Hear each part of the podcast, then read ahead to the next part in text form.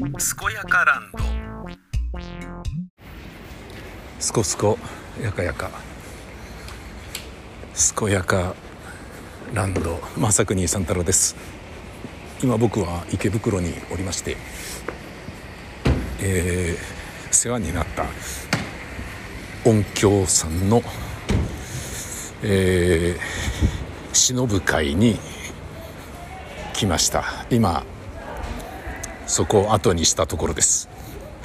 この音響さんというのは僕が僕がというか宮川さんがえー、深夜放送「バツラジ」っていうラジオ番組をやっていた時にその時流行っていた mixi という SNS で話しかけてきてくださって「えー、皆さんあれですね」つって。なんか「ニンニン乳首」っていうあのネットのなんか生配信とかやってるじゃないですか。俺お手合いやってるんで何かあったら手伝いますんであの声かけてくださいよっていうふうに話しかけてきてくれたんですよね。でそこから「マジか」っつって「いや実は大塚にあのレイサマスタジオっていうのがあってそこで生配信やってんだけど面白いんだけどあのただこうねえー、ちょっとお客さん入れてやろうと思うんだけどどういうふうにすればいいのかちょっとあの知恵貸してくんないっつって。ちょうどその時に大塚レイサマースタジオを作ろうとしていたところですね。作ろうとっていうのはもともと稽古場としてえー、あったんですけどアトリエとして、え、演劇の稽古をしてで生配信をニンニン乳首やるっていうのはあったんですけど常設工業場としての、えー、認可を取れそうだぞっていうことが分かってじゃあ取ってみようっていうふうになったんですね。で取れ取れそうだからあじゃあこれやっちゃおうぜってなってであのー、まあ豊島区の区役所の建築課で OK もらってで消防署の方でも OK が出たのでまああのえーと、定員がね消防署の規定の定員の、ね、数があってでその、えー、要は100平米未満90何平米だったからギリギリ100平米超えてないから出口入り口が1つでよかったんですよね。で100平米以上だったら入り口が2つなければダメというのがあってでお手洗いが、えー、ちゃんと2つ男便所と女便所が1個ずつあるっていうこととあとはその人数をこれだけにすればでどこで火事が起こったとしても、えー、ちゃんと何分以内に全員が避難できるっていうそういうあのシミュレーションソフトがあってそのシミュレーションソフトでシミュレートしてセーフここでやってもセーフここで火事が起きてもセーフっていうのがあってでそれがクリアになると、えー、認可が下りるんですよね。でそのあの消防なんとか法っていうねそういうのをクリアになってでお取れたってなってじゃあもう劇場にしようと思うからでスージーっていう男なんですけどスージーちょっと頼むっつって。えーと、などういうの買ってどういうことすればいいっつって「あじゃあ俺近くに住んでるから行きますよ」っつって来てくれて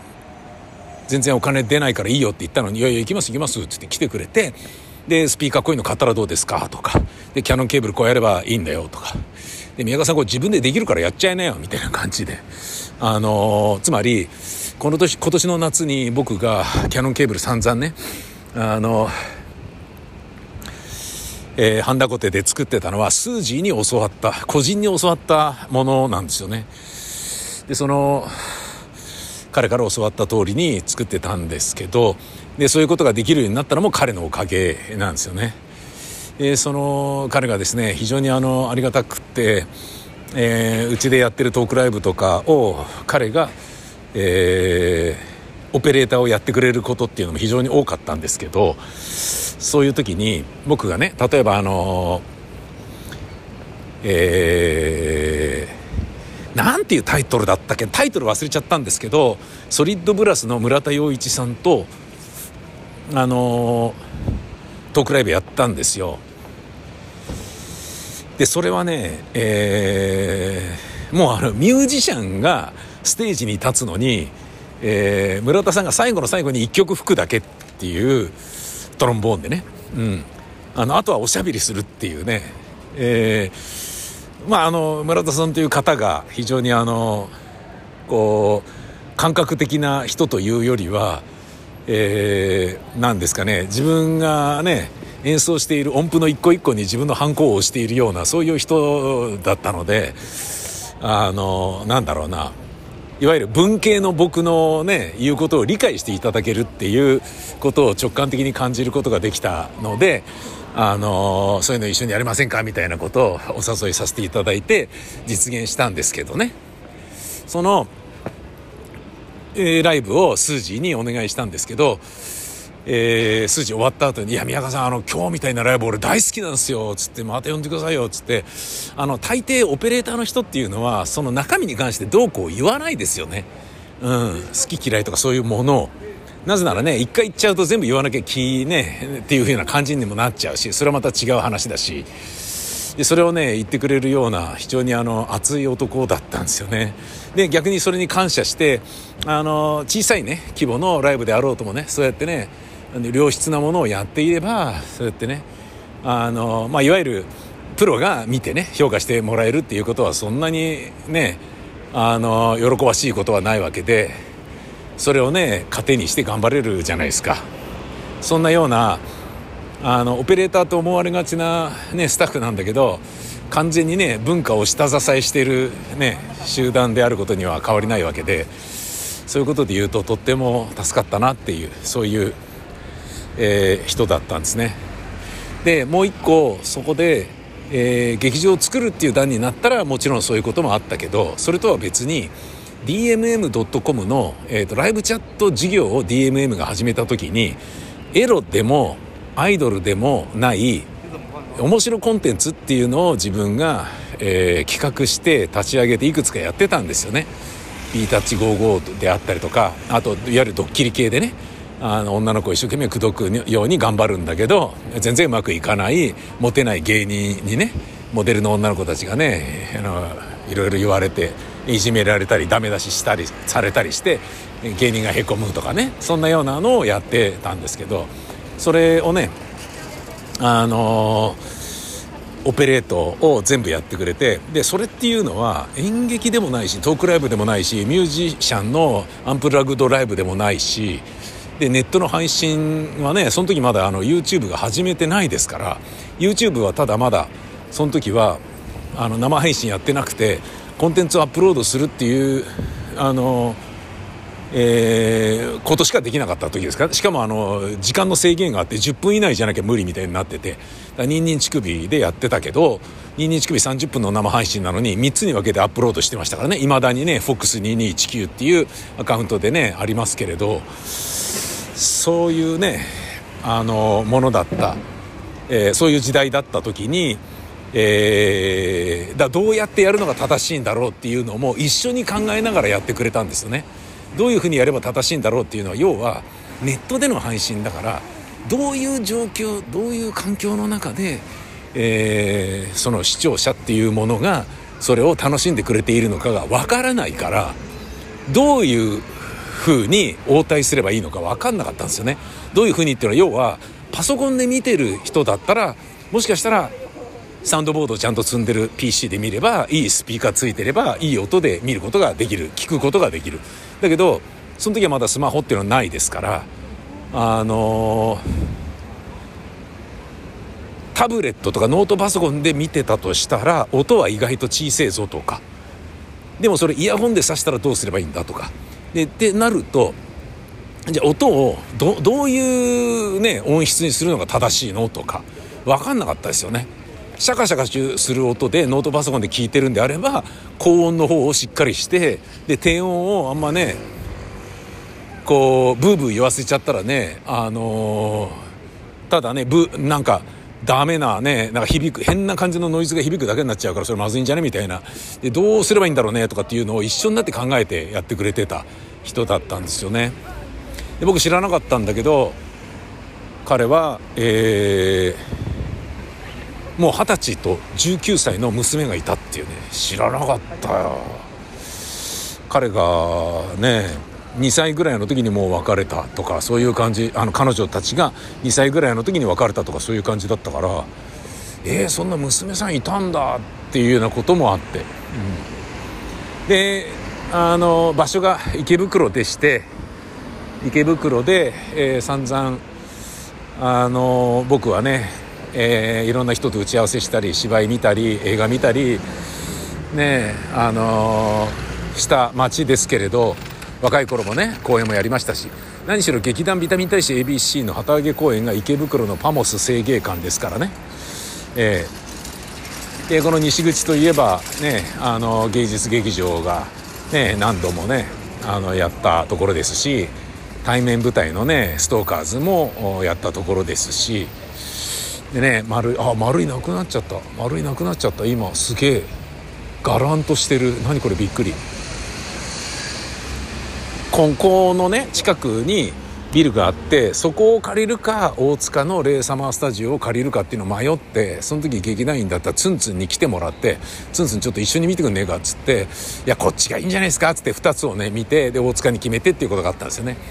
池袋の方がまあ駅はいいんだけど駅から遠いっていうのがあったのとあと地下だったのでまあまあどっちも地下だけど音は出せるだろうけど池袋の方はタッパがあったけどなんか反響しそうでこっちの方がセリフなんかエコーリバーブかかりすぎてきついんじゃねみたいななんかそれでね結果的にねタッパはないけど広さのある大塚の方を選ぶっていうことになったんですよね。うん、っていうようなこととかを思い出してしまいましたね。でここでね大塚借りること決めたなとかね。えー、まあ、大塚借りること決めたのは、うん、これちょっとなんかねあの神保町でねオフィスとスタジオとマンションといろんなものを構えてお店広げすぎてたんだけどやってたあの IT 系の事業がね頓挫して、まあ、収入がねちょっと減ってうんでまあガンガン仕事を取って頑張るかみたいな感じだったんだけどそんな中でやってた深夜番組をうんちょっと待ってこの番組をね、えーと、この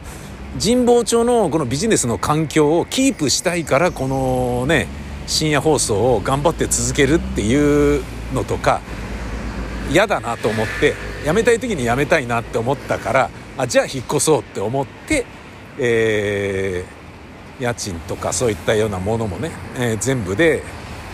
えー、ガクンとね下げられるような環境に引っ越すっていう意味合いで大塚に行ったんですよね。まあ、あの引っ越しはそれぞれ僕には理由があって人生の契機になっていますね。うん、なので、あのー、そういうことを考えた時期なのがちょうどここのね今歩いてる池袋の西口をプラプラ歩いている時にどうすっかなお使いすっかなとかね考えてたりとかねあの番組ねうんなんか自分のねこのねテナントをね借り続けるためにあの仕事を続けるっていうのも違うよなとかねいろんなことを考えながらあのいましたね。そういうことをちょっと思い出してちょっとおセンチな気持ちになりましたね。はい。あの芸人さんのお笑いトリオのコントグループフラミンゴ。えー、辻本さんと吉田ウーロンタさんのお二人に、えー、会えたので、あのー、そのフラミンゴを紹介してくれたのもその個人の、えー、スージーさんでスージーに音響さんなんだけどなんか面白い企画ねえかなってうちのお疲れ様スタジオでなんかできるなんかないっつってあじゃあフラミンゴのなんとかっていうこういうのがあるからそのキャラクターを主人公にしたライブにしちゃうってのはどうですかとか言ってあちょっと俺提案してみるわっつってで数字がつないでくれてフラミンゴと出会うことができたっていうそういう感じだったんですよね。そのねフラミンゴの辻本さんはねあの小林健太郎のもとで東京オリンピックで開会式でね、えー、演技をしていた男ですけどね聞かなかったですけどね。あのオリンピック特需はあってその後潤っているんですか？とかそういうことは聞かなかったですけどね。ちなみに吉田ウーロンタさんは日大経済学部の同期らあ同期じゃねえや、えー、日大経済学部らしいです。あの僕たち同じ大学ですとかって言ってウーロンタさんに言われたことがありました。で来たらスージーのどういうなんかねいきさつで新しい世界に旅立つってていうことになったのかっていうのを知ることができるかなと思ったら、えー、分かんなかったですね。あんまよく分かんなかったです。本当に。あのー、みんな世話になってる人もよく知らずになんかわけ分からずそうなってたんだよねみたいなことを聞いてあそうだったんだっていう弱音を吐かない男っていうのはねイメージとしてあって、えー、切符がいいとかそういうイメージはあったんだけど本当にあの誰にも言わずにひっそりと死んでいったっていうそういうことらしいです。びっくりしました。自分で朝食べる朝ごはんを用意して並べてそれを食おうと思ったらパタッと倒れてそのまま死んでたっていうことらしいのでえーってなんかすげえなっていう。なんかねあの、だからもう医者から「あんたダメだよ」って言われててそれであじゃあ退院させてくださいって好きに生きさせてくださいっていう風になったんじゃないかなみたいな。でもそれもみんな憶測でしかなくて「おー」っていうね「そうなんだ」みたいな。なんかあのー、雲をつかむようななんかね感じ。分かんなかったですね。うん。分かんなかったっていうのはだからもしかしたら本当にねあいつまだなんかどっかにいるんじゃないのとかそんな風にさえ感じられるような。うん。でもなんかね今回こういった形でこうお別れの機会ね忍ぶことができて、えー、よかったなと思いましたね。あの情報だけ知ってねお別れもね何もできずに、えー、手を合わせることもできずにねあので関係者のね一緒に音響やってた人とかはあの葬式とかも行ってないみたいで、えー、実は僕たちも、えー、10月に知ったんですと。か「えー、そうなの?」みたいな「俺とあんま変わんねえじゃん」みたいな「そうなんだ」っつってで娘さんがいるって聞いたから「あじゃあ結婚したんだ」ってその娘さん小さいだろうからね吉祥寺のね僕の好きなねあのケーズ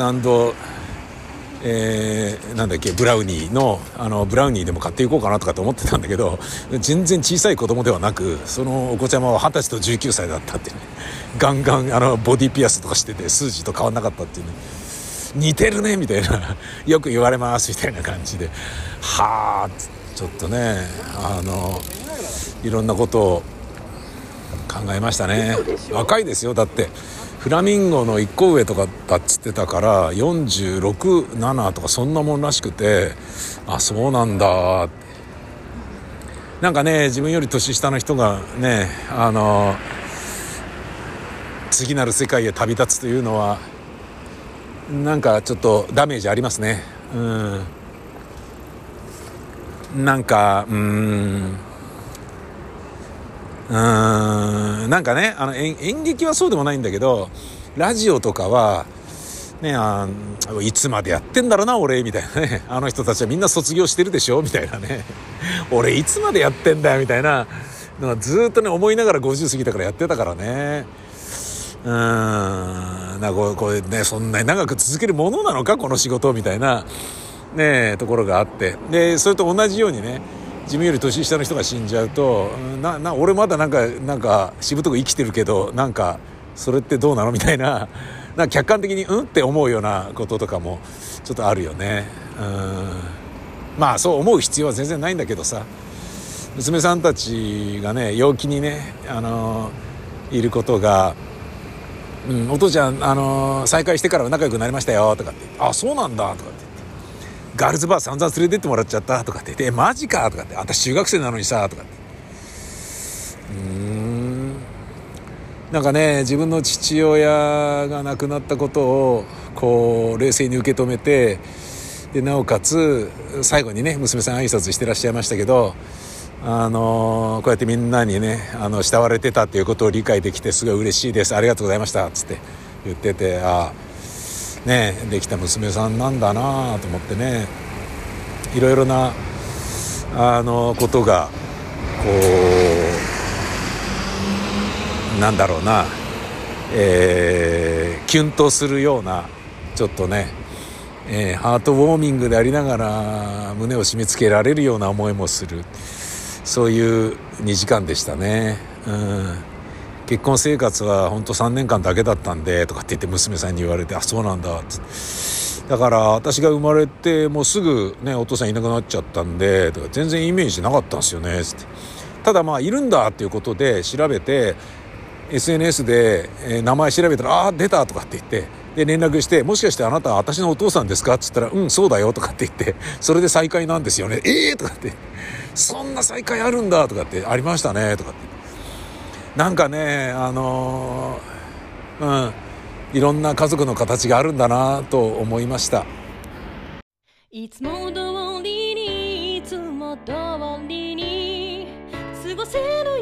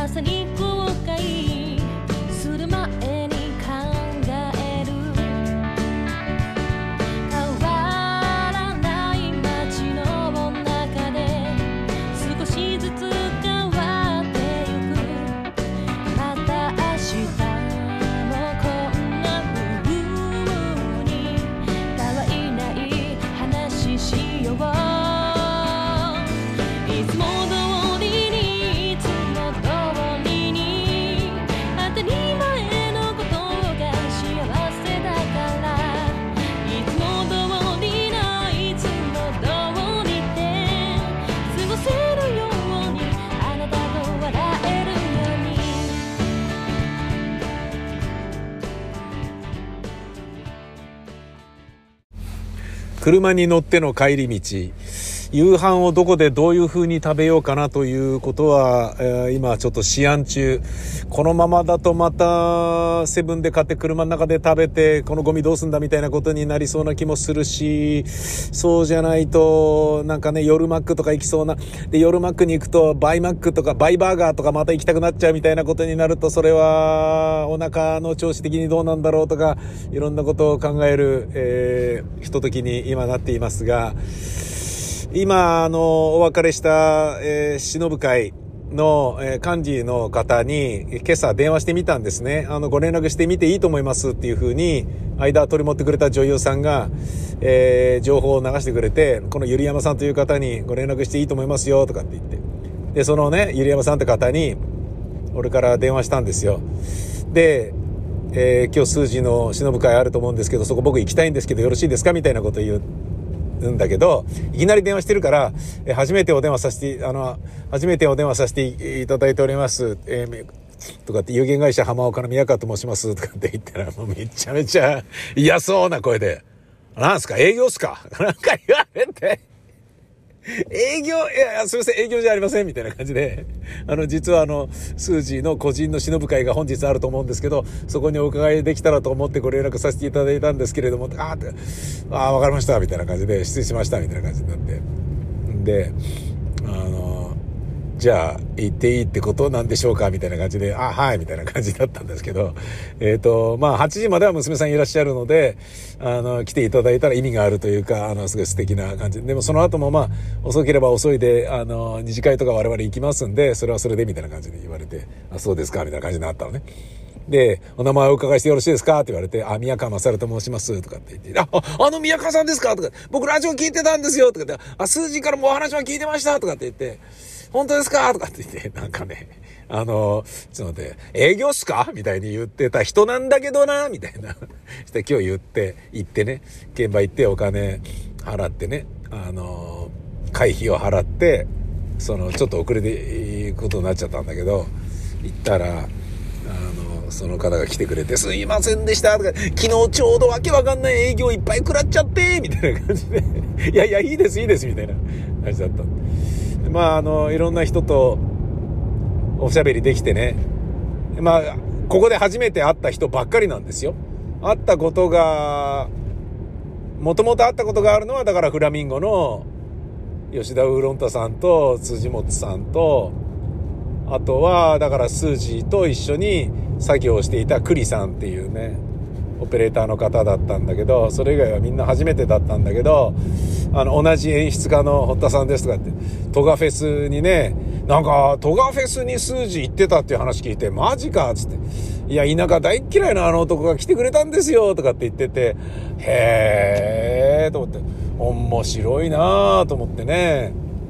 あなんか、いろんなね、僕の知らないところの数字を知ることができて、で、宮川さんはどういうお付き合いだったんですか？ってこれこれこうで、え、そうなんだ！とかって、あいつそんなラジオ好きだったんだ！とかね、なんかね、あ、そんなことまでやってたんだ、へえとかって。言って、ね、話も聞けたりなんかして、へえなんか、お互いがね、お互いの、まあ要はスタッフさんって、スタッフさんと主催団体っていうつながりはあるけど、そのスタッフさんがやられている主催団体同士のつながりっていうのはあんまりないですよね。まあもちろん、その、団体の紹介でそのスタッフを紹介するっていうことがあればつながりはね、元よりあるだろうけど、そうじゃないから、みんなそれぞれ、ね、あの、スタッフとは繋がってるけど、劇団同士はそんな繋がってないみたいなことがあって、それがね、繋がって、自分の知らない数字を知ることができたり、エピソードを知ることができたり、えー、その後の活躍をね、あのー、知ることができたりっていうのが、すごいありがたかったですね。うん。娘さんがいたっていうのもびっくりだし、ねえ、スージーと同じようにボディピアスいっぱいしてたっていうのも驚きだけど、ぽいなーっていうふうに思ったりっていう。うん、なんか、残念だな。まあ、フラミンゴと、こういうところで再会っていうのもまあ切ない話で、うん、あのー、同級生とかとさ、葬式でしか会わなくなるみたいなのはわかるけど、ねえ、13、4も年下のね、人たちと、40代のね、お友達と、お友達っていうかね、知り合いとこういうところで会う、ね、忍ぶ会で会うっていうのは、まあ、本当に自分も年取ったんだなって改めて思っちゃうと同時に、えー、まあお酒大好きでね、肝臓の、あの、病らしいっていうのはまあみんな言ってたことなんだけど、そうやって思うとね、酒も気をつけようとか、えー、健康に気をつけようとか、そんなことをね、改めて思う、そういう一日でした。これでね、なんか似たようなあのー、病気でね、死んだりするとね、天国でやつに、個人に会うとね、何やってんすかって言われちゃうってわけですから、難しいですよ。で、ね、知り合いではいろんな形でね、脳卒中で死ぬ同級生とか、ね、脳一血で死ぬ人、ね、大腸がんで死んだディレクターとか、いろんな人が増えてくでしょ。で、その、自分がね、死んだ時に、どういう、何で死ぬかは別にして、ね、いろんなね、病気で死ぬ友達がどんどんどんどん増えるわけだから、そのうちのね、どれかが自分の死因になってしまったら、天国に行った時に、その個人に、お前何やってんだよ俺と同じ死に方してんじゃねえよって怒られるんじゃねえかなっていうようなことをちょっと思ったりするから、その、知人で死んだ人がいた場合は、その人と同じ病にはならないように気をつけないと、その個人に悪いよな、申し訳ないよなっていう気持ちがすごい強いんですよね。うん。こういうところからね、あのー、まあそれをね、人の振り見て我が振り直すとかいうような言い方で言うのは全然、あの、ナンセンスというか、不謹慎でしかないと思うんだけど、ただ、ね、年寄りが自分の健康をね、強く意識し始めるっていうのは、身近な人の死が畳みかけるようにね、訪れてくるからっていうことも、やっぱ影響してんのかな、というふうにちょっと思いました。えー、まあコロナにならないのみならず、健康にはみんなで気をつけましょうい。えー、南長崎6丁目の交差点を、えー、スイート目白通り走りながらの宮川でした。あ、宮川じゃないや、正国三太郎でした。ほんじゃまたです。さよなら。